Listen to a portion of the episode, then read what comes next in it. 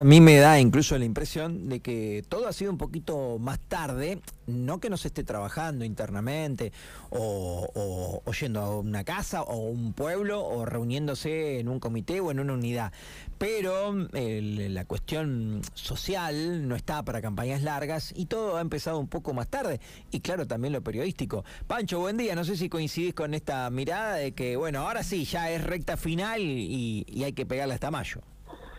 Hola Seba, ¿qué tal? Buen día. Eh, sí, coincido. Ante todo quería, bueno, este, darles un saludo por este, los festejos de la radio, por el, aniversario, este, de una forma de hacer radio que tienen ustedes, que bueno, es muy, muy propia, muy genuina. Así que este, primero darles el saludo y sí, obviamente que, que coincido. Hoy los tiempos son distintos, ¿no?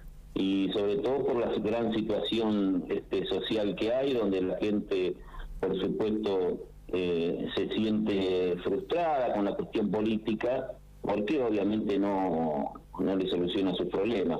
Entonces, este, las campañas son más cortas, eh, y bueno, pero es cierto, hoy ya estamos en la recta final, quedan creo que tres semanas y bueno, este, ahí se va a saber la verdad, ¿no? Che, Pancho, te agradezco primero el, saludo y, tu linda definición de nuestro programa y nuestro trabajo. Y te pregunto, eh, ¿vos militás desde qué edad? ¿Cómo arrancaste en el partido? Eh, digamos, ¿por qué sos Mira, yo empecé a militar allá por, cuando tenía 17 años.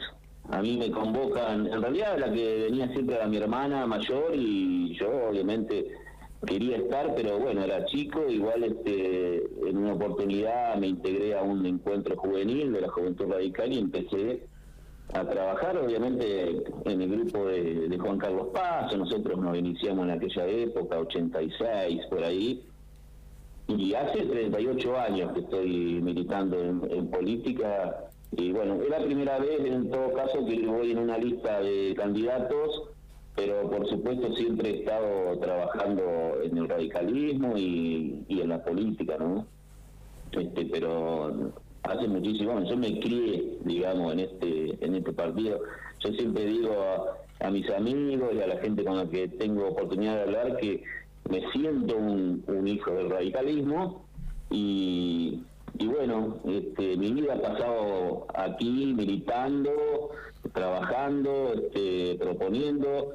Después se me dio la oportunidad de, estar este, como secretario, colaborador, asesor legislativo, como se quiera llamar, en el Consejo Deliberante. Y bueno, todavía estoy cumpliendo esa tarea desde hace bastantes años, ¿no? Quienes han llegado al Consejo Deliberante oportunamente me han dado esa confianza y bueno, me he quedado ahí, todavía sigo hoy con Guillermo Copo sos, si se quiere, un hijo de, de, la parte buena de la política, ¿no? Digo porque la política y todos los partidos ¿eh? tienen lo bueno, lo malo, el, el, que se queda en el poder, digamos, porque te ha, te ha, dado cobijo de alguna forma también. Y, Sí, a mí sí, porque mm, yo vengo de un sector humilde, digamos, ¿no? A mí, nosotros nos crió, a mí, a mi hermanas, este, mi madre, únicamente y de alguna manera, bueno, en esa edad, imagínate 17 años, este, la posibilidad de trabajar en changa, no encontrar una oportunidad de trabajo, este,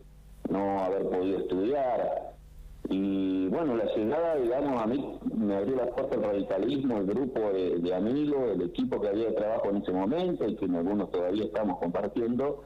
Y sinceramente me, me dio, me cobijó este, el radicalismo. Y bueno, yo milité siempre, eh, y bueno, fue, es parte de mi vida esto, sinceramente te digo, yo ayer hablaba con una radio de otra localidad y, le contaba lo mismo, para mí es parte de mi vida, hoy tengo cuatro hijas y, todo ha tenido que ver el, el radicalismo. No, digamos, ellas este, no se dedican a la política, incluso te cuento alguna vez, tengo una de mis hijas, no es, este, es peronista, digamos, ella oh, se, confesa, digamos, peronista.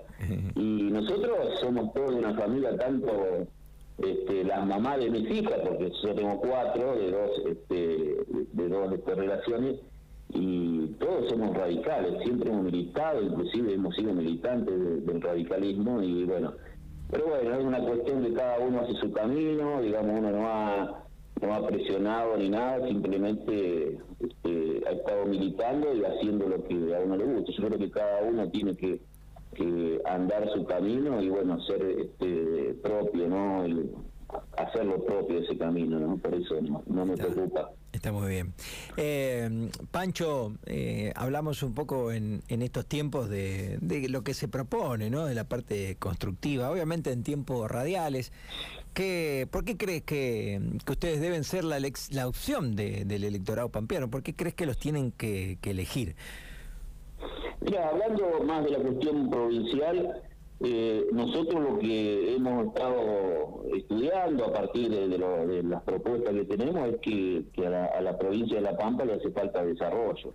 Yo creo que este, hay que darle contenido a la, infraestructura existente, digamos, este, invertir más también en, ella, pero fundamentalmente me parece que, que la situación económica que están soportando los argentinos tiene que ver este, mucho con la falta de trabajo. Este, yo creo que el desarrollo de una provincia tiene que ver fundamentalmente y va de la mano en que en la generación de empleo, o sea, la conveniencia de, que de que se trabaje en colaboración con empresas privadas, que especialmente las pymes, no, la pequeña empresa, eh, darles este, beneficios tributarios para poder generar empleo yo estoy convencido que esa es la salida. El desarrollo de, una provincia pasa justamente, como te decía recién, este, va de la mano de la generación de empleo y de empleo privado.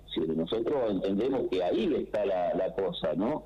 Eh, veíamos o leíamos siempre que, la cuestión del empleo público iba casi de, de la mano del empleo privado y entonces digamos ese es el inconveniente que tenemos nosotros creemos que la provincia este en una meseta que no ha crecido, que esta, digamos, forma de gobernar el justicialismo me parece que a ellos les queda cómodo, pero me parece que a la, a la, a la gente no. Y yo lo veo por los jóvenes, ¿no? Yo tengo hijas que, algunas que estudian, se han recibido, otras están por recibirse y, tendrán su profesión, y tengo también este, hijas que, que trabajan en un empleo que les cuesta llegar a fin de mes eh, que son emprendedoras. Una de mis hijas trabaja mediodía en, una oficina y el otro mediodía este, se dedica a, emprender, lo que sea. Siempre tiene alguna idea y la hace.